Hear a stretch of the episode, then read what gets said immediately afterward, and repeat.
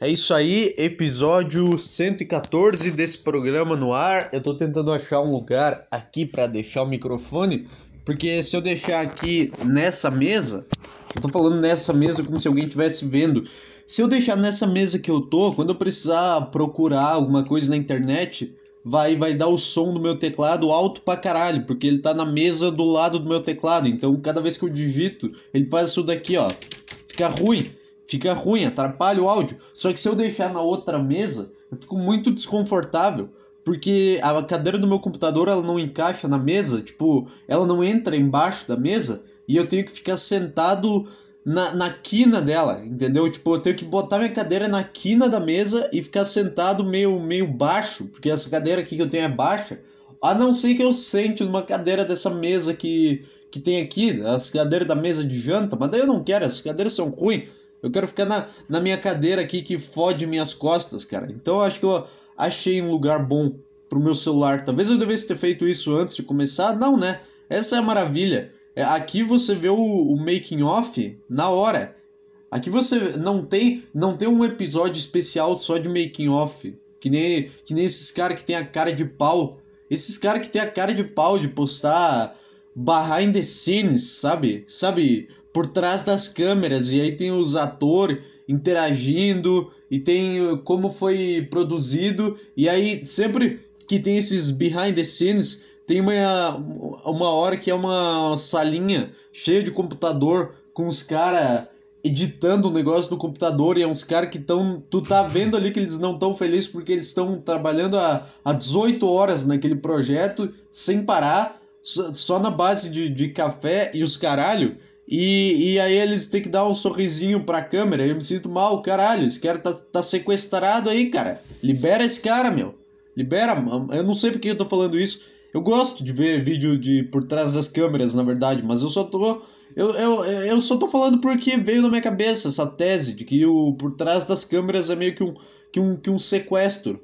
Que é meio. Caralho, imagina um, um ator Imagina um ator que faz um puta trabalho, imagina o. Sei lá, que ator que fez um filme foda, que deve ter dado trabalho pra caralho. Imagina o John Wick, eu nunca vi John Wick, mas deve dar trabalho. Deve dar trabalho fazer um filme que tenha cena de luta. Imagina o John Wick, o Keanu Reeves ensaiando e gravando 20 horas por dia, e aí chega um palhaço depois com uma câmera, ah não, tô aqui fazendo os bastidores, fala alguma coisa aí, interage com a câmera aí. Não, cara, cala a boca. Cala a boca, já tô me fudendo aqui pra fazer isso. O diretor já tá enchendo o saco.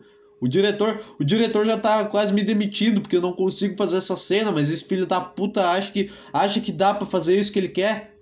É, é isso que o Keanu Reeves tem vontade de falar. Será que tem isso? Será que existe John Wick behind the scenes? Deixa eu botar aqui. É John Wick behind the scenes. Tem? Existe isso? Existe, caralho. Existe o. Eu vi o do Breaking Bad também. Cara, o, esse, esses vídeos behind the scenes, ele tira a magia do negócio, cara. Ele tira, ele tira a magia de tu ver um negócio que te toca. Porque quando tu vê o, o behind the scenes, tu sabe Tu, sa tu sabe que. Ah tá, foi isso que aconteceu. Não foi não foi o, o, o Walter White que tomou um tiro da, do, da, própria, da própria criação dele. Não foi. Não foi, não foi, não foi nada, não foi nada. Foi um monte de câmera. Esse cara ele não é esse personagem. Esse cara ele tá interagindo com a câmera normalmente. Ele tá, esse olho roxo dele é só maquiagem. Ele tá interagindo para a câmera como se, como se não existisse. E eu, caralho, caralho, agora estragou tudo pra mim. Agora nada mais faz sentido. Então, caralho, cara, tu mostrar, tu mostrar um behind the scenes de um filme ou de uma série muito foda pra mim é a mesma coisa que tu que tu falar pra uma criança que Papai Noel não existe, entendeu? Será que é um choque quando a criança descobre que Papai, Papai Noel não existe? Porque, tipo, toda. Alguém 100% das pessoas descobrem que não existe em algum ponto da vida, então por que que, por que, que todo mundo fica. Ai, como assim tu vai falar pra uma criança? Não que eu tenha feito isso, mas é, é que todo mundo fica. Ah, não, não fala isso, deixa, deixa ele acreditar, deixa ele ser burro por mais um tempo. Caralho, quando teu filho nasce, cara, a primeira coisa que tu tem que falar para ele quando ele tem, quando ele cria a capacidade de entender o que tu fala é: Papai Noel não existe, tá bom? Quem dava essas merda aqui que tu ganhou sou eu, só que agora, ó, não tenho dinheiro, o Papai Noel acabou, acabou, não vai ter como. Cara, tu falar que o Papai Noel tu falar, quanto mais cedo tu fala que o Papai Noel não existe, mais dinheiro tu economiza. Porque se a criança fica acreditando, tu fica, ah, tá, vamos lá, vamos ser o Papai Noel de novo. Vamos lá, vamos comprar um presente, vamos comprar a pista da, da Hot Wheels pra, pra esse merda. Porque ele acredita e se eu falar vai ser, vai ser, ai, vai ser muito, muito triste, vai tirar a magia da infância. Não, vai só fazer a criança parar de ser idiota. Porque toda vez Todo momento alguém na vida vai pensar, caralho, isso era muito imbecil. Caralho, era muito. Como é que eu acreditei nessa merda? Como é que eu acreditei que tinha um cara que entrava aí e me dava presente? Eu tinha. Eu teria medo de um cara entrando na minha chaminé com uma sacola. Porra, eu achar que o cara ia me, me raptar. Eu, eu ia achar que o Papai Noel ia me esquartejar e me botar naquela sacola. Era isso que eu. Imagina um cara. Um cara que vê o Papai Noel. Tipo, o cara tá levando pra ir no banheiro e tem um cara de vermelho com um saco nas costas botando uns negócios na sala dele. Isso parece muito mais com um terrorista do que com o Papai Noel. Caralho, Papai Noel é uma criação do, do, do Talibã. É, é um cara de barba que invade a casa e deixa, tipo, deixa coisas espalhadas pela casa. Que é como se fossem as bombas do terrorista, sabe? Em pontos estratégicos. É um bom plano pro, pro Al-Qaeda. Caralho, cara. Olha, olha, olha que loucura. Eu posso, eu posso ser a cabeça do Al-Qaeda, porque eu tive o melhor plano. Cara, compra uma roupa de Papai Noel e pinta a barba dos teus caras aí de branco. Olha, imagina o Bin Laden de barba branca, ele já apareceria o Papai Noel. Só que não pega o Bin Laden porque o Bin Laden era famoso. Pega um desses terroristas qualquer aí que tem barba, pinta a barba de branco, bota uma roupa de Papai Noel e manda esse cara pra França para ele entrar na, nas casas de todo mundo e começar a botar presente embaixo das árvores. E aí tu dá um sinal para ele, ele aperta um botão e tudo explode. Caralho, esse seria o maior atentado terrorista da história, cara.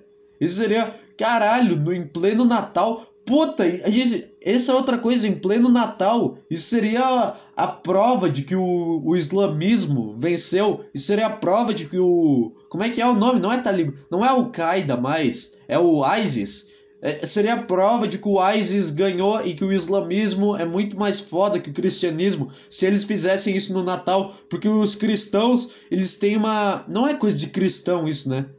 Tipo, é porque o Natal é coisa de cristão, mas o Papai Noel não é. Mas, tipo, esses caras eles criaram um buraco pro terrorista aproveitar. Tem uma janela de oportunidade que ninguém nunca entrou aí nesse meio. E eu posso ser o primeiro. Eu posso criar uma religião e, e, fazer isso e ficar conhecido como o cara mais foda, o maior procurado do FBI. É isso que eu vou fazer. É isso que eu. Foda-se meus sonhos, cara. Vou aprender a, a fazer bomba caseira e, e, é isso aí. Isso serve para tudo, cara. Papai Noel seria uma ótima forma de tu invadir a casa de qualquer pessoa que, que sei lá, que tem filho. Porque a pessoa que, que tem filho, ela não ia negar o Papai Noel indo na casa dela, entendeu? Isso ia meio que acabar com o Natal. Uma vez que alguém fizesse isso, explodisse uma bomba na casa de alguém, ia, todo mundo ia ficar, caralho, como é que a gente não pensou nisso? Como é que a gente não pensou nisso? Adivinha só, eu pensei. Eu tenho que estar no governo. Eu pensei que o terrorista pode se fingir de Papai Noel para invadir tua casa e explodir uma bomba lá. É isso aí, cara. Eu nem sei porque que eu tô falando de, de Papai Noel. Basicamente, fala pra tua criança aí que o Papai Noel não existe. Ela tem dois anos, foda-se. Ou melhor, não introduz o conceito de Papai Noel. Espera, espera. Cara, é só não introduz. Não, introdu não introduz. E quando ela vê a propaganda da Coca, fica, não, não, não é real. Sabe, sabe o, sabe o brinquedo que tu tá vendo ali, a propaganda? Ele também não é de verdade, tá bom? Igual esse, igual esse Papai Noel, esse caminhão da Coca, é tudo um chroma key, é tudo um chroma key, tá bom? Vou te mostrar aqui o, o por trás das câmeras, o making off. Vou te mostrar aqui, tu vai ver. É só uma tela verde, não tem neve. Esses caras eles estão interagindo com coisas que não existem e estão sendo colocadas na edição, tá bom? Tu dá uma puta aula de sociedade pra tua filha de dois anos, tá bom? Isso daqui é uma estratégia de marketing do mercado capitalista porque eles querem entrar na tua cabeça para vender coisa para ti. Então, não cai, Papai Noel não tem Papai Noel, tá bom? Não tem, não tem. É assim que tu, é assim que vai ser a, a minha, a, o meu filho, minha filha descobrindo que o Papai Noel não existe. É basicamente assim que eu vou contar uma puta palestra sobre marketing e mercado capitalista. Isso aí. É a filha do, do, do Nando Moura, sei lá. Não, mas teria que ser um cara comunista, né? Pra... Porque é os caras, é esses comunistas que são chato, que enchem o saco por causa de. Ah, porque o capitalismo não sei o quê. É porque, na verdade, não, né? Na verdade, os dois enchem o saco, porque a direita é. Ah, porque o comunismo, que nem existe mais, então foda-se. E, e, o, e esse cara é. Não, porque o capitalismo é, é não sei o quê. Sendo que nenhum dos dois não deu certo e nunca vai dar. Eu já falei isso também. Eu já falei isso. Foda-se. Foda-se que eu já falei. Nenhum dos dois nunca deu certo e nunca vai dar. Sabe o que, que funciona? Genocídio. Genocídio. Só que tem que ser um genocídio que ele não pode ser muito seletivo, entendeu? Tem que ser um genocídio generalizado. Esse é o título desse, desse podcast. Tem que ser o plano, o sistema político perfeito é o genocídio genera generalizado. É tu tirar. Tu não focar só em negro, só em judeu, só em branco, só em asiático, só em, em sei lá, só em, em. Porra, como é que é cara do Oriente Médio? Só em oriental? Mas não é oriental, oriental é, é asiático. Todo mundo usa oriental para se referir a asiático. Enfim, a, a islâmico, a, a cristão, tu não vai, tu não, não vai, não escolhe um só. Tu pega um de cada, toda vez, um de cada, que daí não vai ficar, não vai ficar claro que tu vai ficar claro, sim, o que tu tá tentando fazer que é salvar a humanidade, cara. É isso aí. Eu sou racista porque eu odeio a raça humana, entendeu? Eu não odeio negro, eu não odeio branco. Quer dizer, eu odeio, eu odeio branco, eu odeio negro, eu odeio. Eu odeio judeu, eu odeio cristão, eu odeio direitista, eu odeio esquerdista. O meu racismo é contra a raça humana. Então eu acho que eu posso me dar a esse direito, cara, de, de, de ser esse racista. Eu já falei isso também. Eu já falei, eu não sei o que, que tá acontecendo. Mas é isso aí. É, acho que acho que era isso, né? O, o Al-Qaeda vai se infiltrar de Papai Noel para explodir tua casa. Protejam suas casas que eu acabo de revelar o novo plano do Estado Islâmico para vocês aí. Faz tempo que o Estado Islâmico não faz nada, né? Faz tempo. É, é tá carregando a barrinha, eu acho. Tá, faz tempo que a França não vira notícia por alguma coisa. Eu acho que eu acho que esses, esses caras do Oriente Médio eles só são franceses, muito patrióticos, que estão vendo que a França não tem, não faz merda nenhuma e que não é famosa por nada, que ninguém nem sabe quem que é o presidente da França. E eles estão, caralho, mano, nós temos que fazer a França ser. Nós temos que fazer esse negócio voltar pra mídia. E aí, e aí eles se sacrificam, eles vão lá, matam um monte de gente para fazer, ó, oh, a França, ah, uh, a França existe, vamos todo mundo botar foto da França no Facebook. Tinha essa, né? Quando teve aquele atentado, acho que foi do Bataclan, os caras botando foto da França no Facebook. O que, que tu quer? Tu quer que o terrorista vá, te identifique e vá até a tua casa? O que, que é isso? Tu devia se esconder, tu não devia postar foto da França. O terrorista vai ver isso e vai, ele vai ir atrás de ti, cara. Ele vai achar que tu é francês, só que tu nem é francês. Esse é o pior, tu vai morrer como se tu fosse francês, porque tu foi burro no teu Facebook. Tu devia se esconder. É, é isso que devia acontecer. Tu devia se esconder atrás da. Tu devia esconder atrás da tua geladeira, sem foto da França, sem foto de nada. O terrorista não te identificar. Bota uma foto do, do, do, do Talibã. Qualquer coisa fica, ah, tá, não, tô junto com vocês aí, cara. Não, não tem nada a ver. É isso aí, tu vende teus princípios para não morrer a foto da França no Facebook. Essa. Caralho, não sei porque que eu lembrei disso, cara. Essa época que teve atentado terrorista e todo mundo botou. E era só um filtro, não era nem a foto da França. Era só um negócio no Photoshop com 30% de transparência que ficava meio que sobrepondo. Era tipo um filtro com as, as cores azul, branco, azul, branco e vermelho. E era isso. Era, e, e essa era a homenagem dos caras. Tipo, não, não botava nem a bandeira toda. Ele queria ainda mostrar a cara dele. Eu só apoio a França esse tanto. Eu só apoio a França 30%, que é o tanto de, de opacidade que eu botei aqui no, no Photoshop. A minha foto tem que vir primeiro. Era isso que tu fazia, cara. Tu fingia que tu tava triste, que tu se importava com o que estava acontecendo na França. Eu não sei, talvez eu tenha, talvez eu tenha feito isso também no meu Facebook antigo. Talvez. Eu não sei, eu já fui tigre. Eu já fui, eu já, eu já fui do lado de lá. Eu já tive a minha época. Até eu tomar a Red Pill, até eu ser tirado da Matrix. Imagina, imagina eu começo a ser esse cara. Ah, eu tomei a Red, a Red, não é Red Pill, que é Red Pill é o jeito mais pobre de falar, é Red Pill, tomei a Red Pill e agora eu estou fora da realidade porque o Saco Cheio Podcast me tirou da Matrix. Não, não tem nada a ver, cara. Eu só comecei a perceber que eu tava sendo ridículo em tudo que eu tava fazendo. Eu só toda a minha evolução como ser humano, ela é baseada na vergonha que eu tenho de ser a pessoa que eu fui ontem. Entendeu? Não é que eu quero melhorar para chegar num ponto. Eu quero melhorar para não ser aquela pessoa que eu fui ontem, aquela pessoa de merda, entendeu? É, é só para isso. Assim eu já fico satisfeito. Só que é isso há uns, há uns 3 anos, no mínimo, porque foi aí que começou a merda. Até os 14 anos eu, eu tava de boa, eu tava, eu tava feliz, eu tava normal.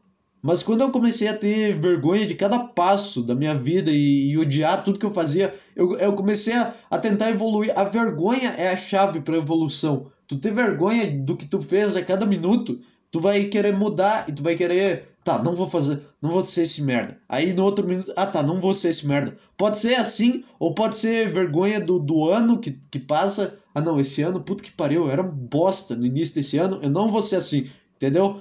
A vergonha é a chave para a evolução, a humilhação interna é a chave para a evolução. Tu nunca vai evoluir se tu ficar, ah, eu tenho que, que alcançar meu sonho, tu tem que, sei lá, teu sonho é trabalhar com arte, tu desenha um negócio e tu vê, caralho, isso aqui ficou um lixo. E aí tu desenha outro.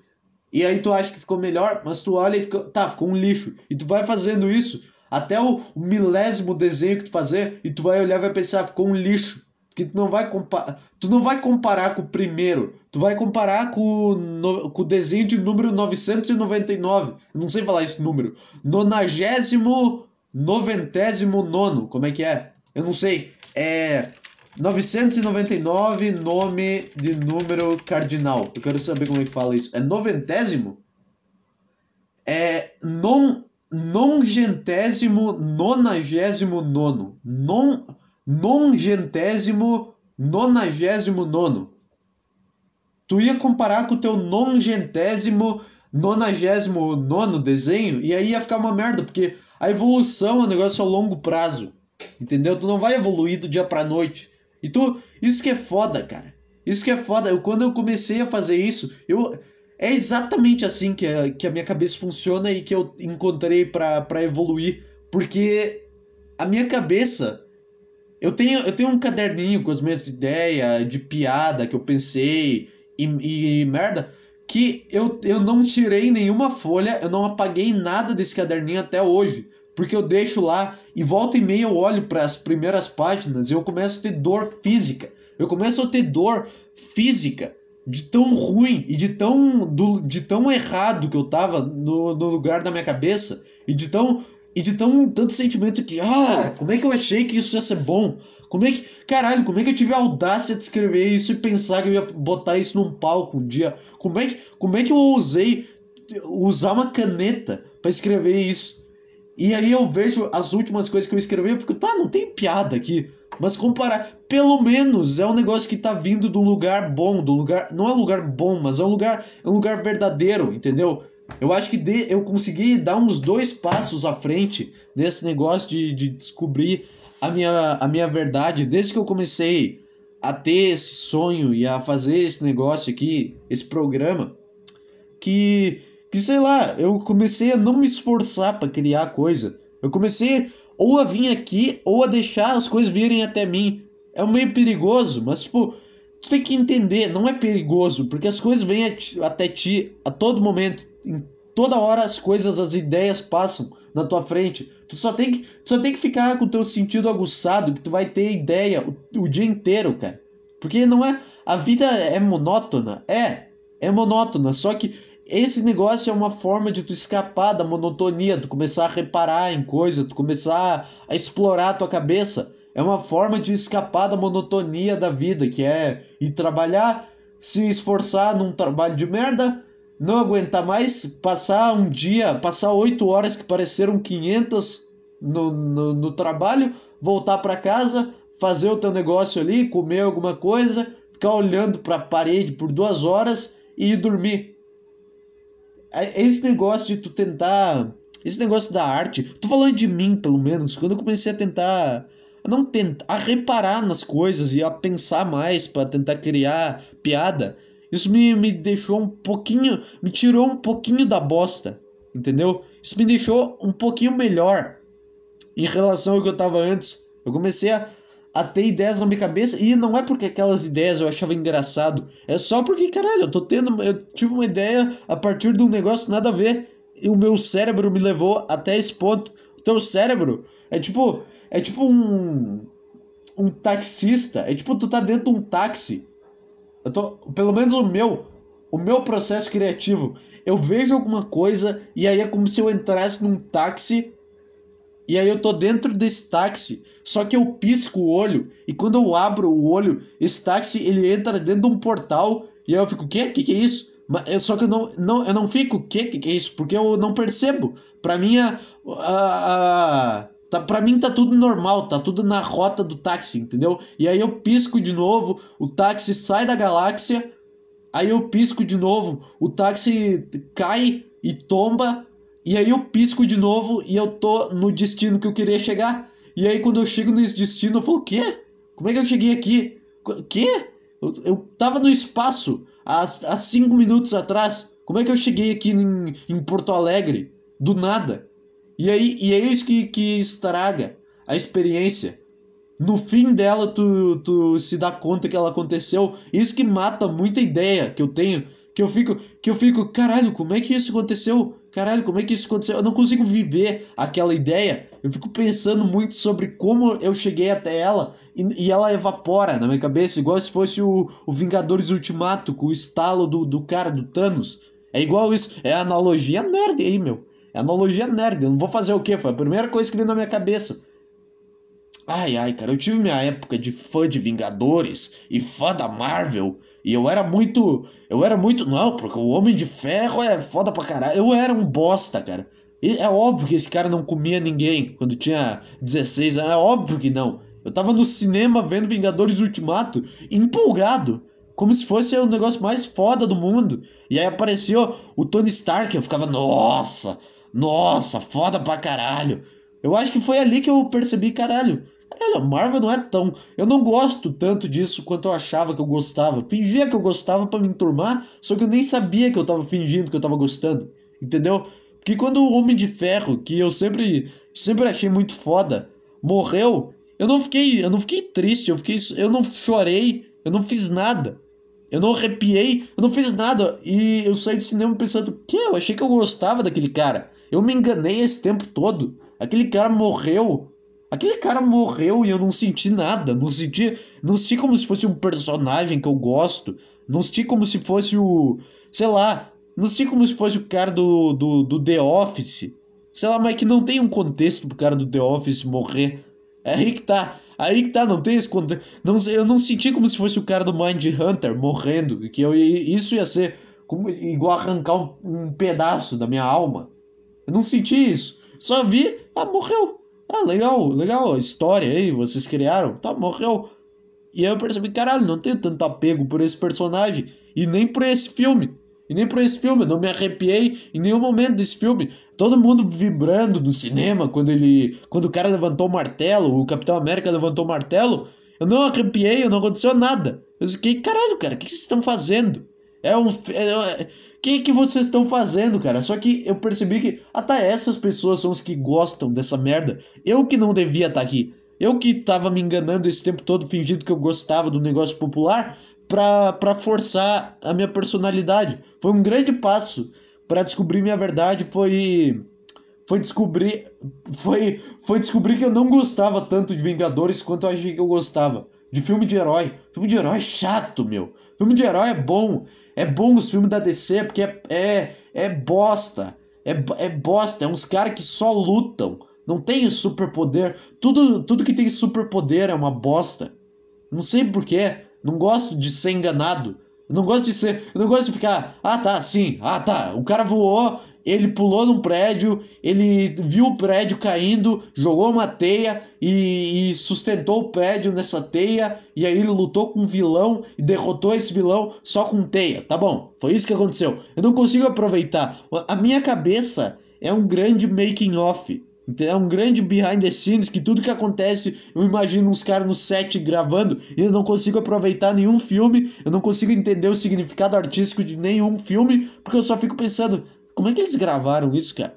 Cara, isso aqui é um chroma key ou isso aqui é um lugar real? Ou é, ou, ou é metade, ou é cabo de aço isso daqui? Ou esse cara tá fazendo esse movimento foda pra caralho? Ele tá pulando num lugar. Eles estão lutando de verdade ou é só ou isso, cara, a coisa mais patética é tu ver making off de cena de luta, porque tu vê que não é uma luta de verdade, tu só vê que o cara ele faz um movimento com o braço e ele só encosta na cara ou nem encosta. Na verdade, ele nem encosta, ele dá o um soco, tipo, que passa na frente da cara e o cara se movimenta como se ele tivesse tomado soco. E aí no filme, eles filmam por um, por um ângulo que parece que deu o soco e botam um efeito sonoro que é. Psh, psh, é só. Psh, e eu fico, não, isso não aconteceu. Esse efeito sonoro é o mesmo desde a época do Chaplin. É a mesma coisa, é o mesmo soco. Isso, não faz esse som quando alguém toma um soco. Esse som de saco de arroz caindo no chão. Esse som é. Eu não sei, isso não me irrita. Eu não quero que mudem o som. Tô falando que isso é um problema para mim porque eu não consigo aproveitar nenhum filme. Porque eu fico pensando, tá, isso aqui é falso. Ele não deu esse soco nesse cara. Esse, ele não. não ele não, não deu um mata-leão nesse cara de verdade. Ele só botou a mão ali ao redor do pescoço e fingiu que tava fazendo força. E foi isso. E aí eu não consigo. Tem que ser ao vivo, cara. Por isso que tem que ser. A única forma de arte foda é ao vivo. Toda banda que é foda, ela tem que ter um show foda. No ao vivo, sem essas bosta de produção, sem, sem nada disso. Tem que ter um show foda. Porque aí sim eu vou acreditar que o cara tá que o cara não tá num programa de computador 25 horas por dia editando o negócio para ficar, não, eu quero que soe desse jeito, eu quero que a minha voz fique desse jeito. Então por que, que tu não faz a tua voz ficar desse jeito? Então por que, que tu não treina até tu conseguir fazer essa voz que tu quer? E tu, faz um computador fazer. Ai, eu tô com muita vontade de arrotar, cara. Eu comi um negócio, uns sucrilhos que me fez mal. Ai, filha da puta. Não sei se é, é um cereal é que sucrilhos é igual. É a mesma coisa que Gillette, que o nome de. Não é Gillette, Gillette é a marca. O nome certo seria a lâmina de barbeaço, o mais famoso. Só que só todo mundo fala que é Gillette. É igual a mesma coisa, não existe cereal, existe sucrilhos. É só isso. Sucrilhos é uma marca e tem outros cereais de outras marcas que são chamados de sucrilhos também. E é bom pra caralho. É bom pra caralho. Tu injeta é um negócio muito louco comer cereal, porque eu nunca sei se aquilo é saudável ou não. Porque é aquele cereal amarelinho, sabe, que tem açúcar. Então eu fico, tá, isso daqui é um cereal que é, é composto de alguma coisa que faz bem. Que todo mundo que, que, que é saudável come cereal. Ou não, ou não, mas eu sei lá. Eu tenho essa impressão de que cereal é saudável. Só que daí eu olho para aquele negócio cheio de açúcar ao redor e eu penso, não, não tem como isso daqui ser saudável. Não tem como. Por que, que eu tô. Por que, que eu tô. Por que, que eu achei que isso aqui fosse saudável? O negócio é uma bomba de açúcar. A cada grãozinho dele é uma bomba de açúcar. Como é que isso daqui vai ser saudável? Mas será? É esse. Eu tenho um diálogo interno na minha cabeça. Toda vez que eu como sucri, sucrilhos, caralho, eu não sei falar a sílaba cr cr, as letras C e R, sucrilhos. Sucri... Eu não consigo comer sucrilhos sem ter esse debate interno. Caralho, será que isso aqui é saudável ou eu tô comendo um, um passo mais próximo da diabetes? Porque, caralho, é, é, milhões de. Não é milhões, mas é muito. É muito grãozinho com muito açúcar. Entendeu? Então, caralho, não tem como isso fazer bem. Não tem, eu vou ter que parar de comer isso, vou ter que parar de comprar. Ou não. Ou não. Ou, ou desisto de tudo, começo a comer e foda-se. Eu tenho uma teoria de que o gordo, quando ele chega numa certa altura que ele vê que ele não tem mais jeito de, de emagrecer, ele começa a dar o foda-se e só querer engordar mais porque ele já tá se odiando e ele quer, ele quer entrar, o objetivo do gordo, a impressão que eu tenho é que esse gordo, ele quer entrar num coma induzido, que é a melhor forma de tu perder peso, é um coma induzido Porque ele não tem força para fazer isso do jeito normal, com dieta, alimentação saudável, exercício físico. Ele não tem, ele não tem a, a ele não tem os bagos para fazer isso. E aí ele só começa a comer. Tá bom, aceitei, aceitei essa merda. Eu vou comer até eu ficar num coma induzido e precisar de uma cama GG. GG é pouco, né? Precisar de uma cama, sei lá, precisar de um quarto inteiro. Botar uma lona no chão, porque não vai ter cama que vai me aguentar. Daí eu boto um soro lá, fico seis meses paradinho. Fico seis meses impossibilitado de fazer qualquer coisa, impossibilidade, impossibilitado de comer, de, de tomar refrigerante, impossibilitado de tudo, cara. E aí ele acorda, ele tá, olha só, deu certo, tô com 80 quilos. Se bem que não, né? Deve ser muito ruim para um gordo acordar de um coma induzido e perceber que ele ainda tá gordo. Porque, tipo, o cara que tem. Tudo bem, o cara que tem 110 quilos e acorda com 90, ele deve se sentir bem. Ele, esse cara deve se sentir bem. Agora, um cara que tem 290 quilos e acorda com 250, ele não percebe. Nada mudou no corpo dele. Ele só acorda e fica: caralho, eu ainda tô gordo.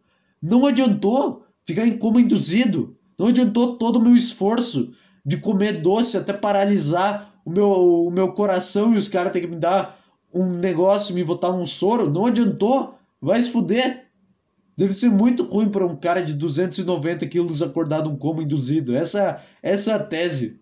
Essa, essa, essa é a tese. Ou sei lá, pra. Não, não vou falar isso, cara. Ou vou. Foda-se, tá? É, uma, é, uma, só uma, é só um absurdo. Eu só tô brincando. Tipo, na época do, do, do Hitler, na Alemanha, um judeu que ficasse em coma induzido. É que não, né? Os judeus, eles não. Eles não chegavam a ficar em coma induzido.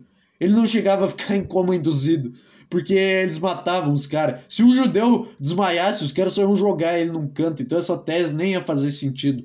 Eu só ia, eu só ia pensar no cara acordando. Eu, tava, eu ia falar de um cara acordando e vendo que ele ainda era judeu e que ele ia continuar sendo perseguido, mesmo depois de seis meses, que ele não lembrava da existência.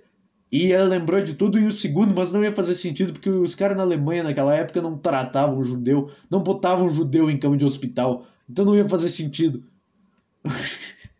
E aí, aí vai ver hoje o judeu é o líder do. O, os judeus são líderes dos hospitais mais fodas do mundo. Também, também. Tu não deu outra opção para eles a não ser aprender esse negócio. Tu não deu. Tu podia deixar eles num hospital meio fudido. Podia. Ideia para Hitler. Só que não, ele, ele tirou o judeu de lá e o judeu teve que ser o underdog e fazer o um negócio por ele mesmo. E ele aprendeu muito foda, do jeito muito foda. Cara, eu aposto que aquele hospital Albert Einstein é de um judeu. Proprietário Hospital Albert Einstein. É. Como é que é o nome do cara, meu? Eu quero saber o nome do cara. Sidney Kleiner assumiu a, a presidência. Não, não quero saber. Eu quero saber quem que é o dono. Eu quero saber. Hans Albert Einstein. É o nome do cara. Pera, que é? Foi fundada a sociedade. Três anos mais tarde, Hans Albert. Não, pera. Não, não. Não é isso que eu quero. É. Tá, o presidente é Sidney Kleiner. Deixa eu botar aqui. Sidney Kleiner é judeu? Só pra saber. Só pra saber. Eu sabia! Eu sabia! O dono do, do, O presidente do Albert Einstein é judeu, é óbvio. É óbvio. Caralho, cara, eu não tenho a menor ideia de como eu sabia isso. Eu não tenho, tu não sabe, tu não tem ideia do quão feliz eu tô por descobrir isso, por ter falado isso e, e acertado. Caralho, cara. Caralho. Caralho, eu sou muito foda. Toda pessoa que tem um lugar que dá muito dinheiro é judeu, cara. Não tem como. Hospital, é óbvio. É óbvio. Desde os 11 anos de idade, não, foda-se. Desde os 11 anos de idade, quando passou a acompanhar o pai pediatra em visitas domiciliar, domiciliares a pacientes, que é isso? O cara ia com o pai dele que era pediatra. Eita, estão me ligando aqui, porra. Estão me ligando, atrapalhando o fluxo do programa. Eu acho que eu vou ter que atender. Pera aí, eu tenho que. Eu tenho... Puta, é um processo, uma cirurgia que eu tenho que pausar a gravação. Aí, cara, me ligaram no meio do programa e atrapalharam o meu fluxo de pensamento. É isso aí. Essa é a, esse é o momento quando eu tô conseguindo fazer um programa que eu tô me divertindo, alguém me liga. Mas enfim, o, esse cara, ele era. Ele era filho de um pediatra e acompanhava o pai nas consultas quando ele tinha 11 anos. Ele ia até a casa para examinar outras crianças. Até que idade também vai no pediatra? Porque isso é importante para a tese que eu, que, que, eu, que eu pensei de que ele podia ir nesse negócio só para ver se tinha alguma outra menininha de 11 anos na, na cara. Eu não sei, eu não sei, não é, não é, eu não tô pensando putaria, tô só, eu tô só pensando, ah, uma namoradinha, uma menina bonitinha. É a idade que o cara começa, entendeu? Eu tô só pensando, é porque eu não sei se a pessoa com 11 anos vai no pediatra ainda. Pediatra para mim é, é bebê. Mas ele, ele era um pedófilo de 11 anos, ele ia, caralho, caralho. O cara com 11 anos acompanhar o pai pediatra na consulta é normal, mas se ele tiver 18, ele é muito estranho, ele é muito pedófilo. Um cara para ser pediatra, ele tem que ser muito. Depende. Depende. Pediatra para bebê até tudo bem, mas pediatra para criança ali depois dos 4 anos tem que ser muito estranho. É muito. É um negócio muito, muito louco, cara. O negócio tem que ter um pouquinho de pedofilia para ser pediatra. Porque senão. Porque se. Olha. Ai, eu. Foda-se, cara, eu vou falar. Porque quando a criança começar a chorar no teu consultório, ao invés de tu ficar brabo e querer bater nela, tu vai, tu vai ter uma. O teu pau vai dar uma leve mexida. O teu pau vai. Ele vai dar uma leve, uma leve subida e aí tu vai se reprimir e falar, não, sai! Sai! Tô examinando a criança. Tu vai. Tu vai, sei lá, cara. Foi isso que veio na minha cabeça, foi isso que eu falei. Eu sabia que esse cara era judeu, cara. Sabia, não tinha como. Não tinha como esse cara não ser judeu.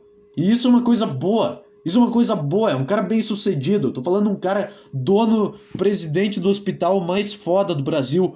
Esse cara é o cara que é responsável por atender o Pelé quando o Pelé tá doente. E olha que o Pelé, eu acho que o Pelé financia o Albert Einstein.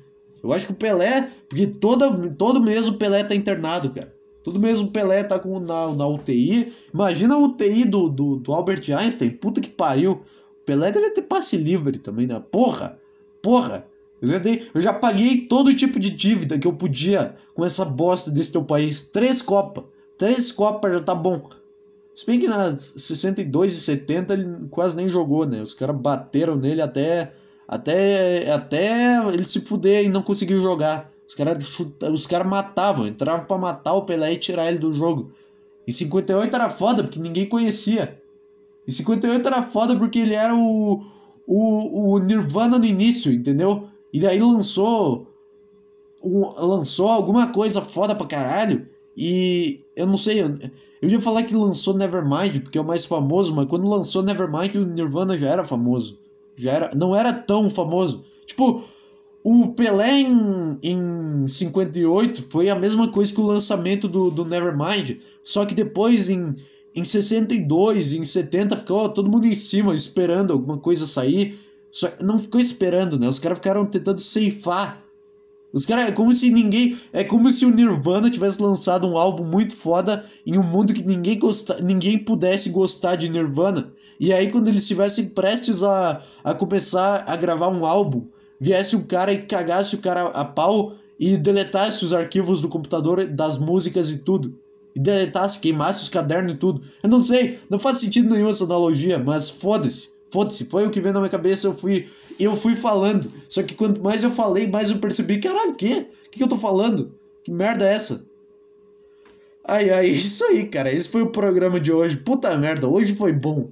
Hoje eu gostei disso daqui. Pela primeira vez em, séculos. É isso aí, cara. Enquanto não tem e-mail, vai ser assim, vai ser 35 minutos de programa. 39, na verdade, já tem agora. Bateu? Bateu? Vou esperar dar 39 para fechar. É isso aí, cara. Obrigado. Tchau.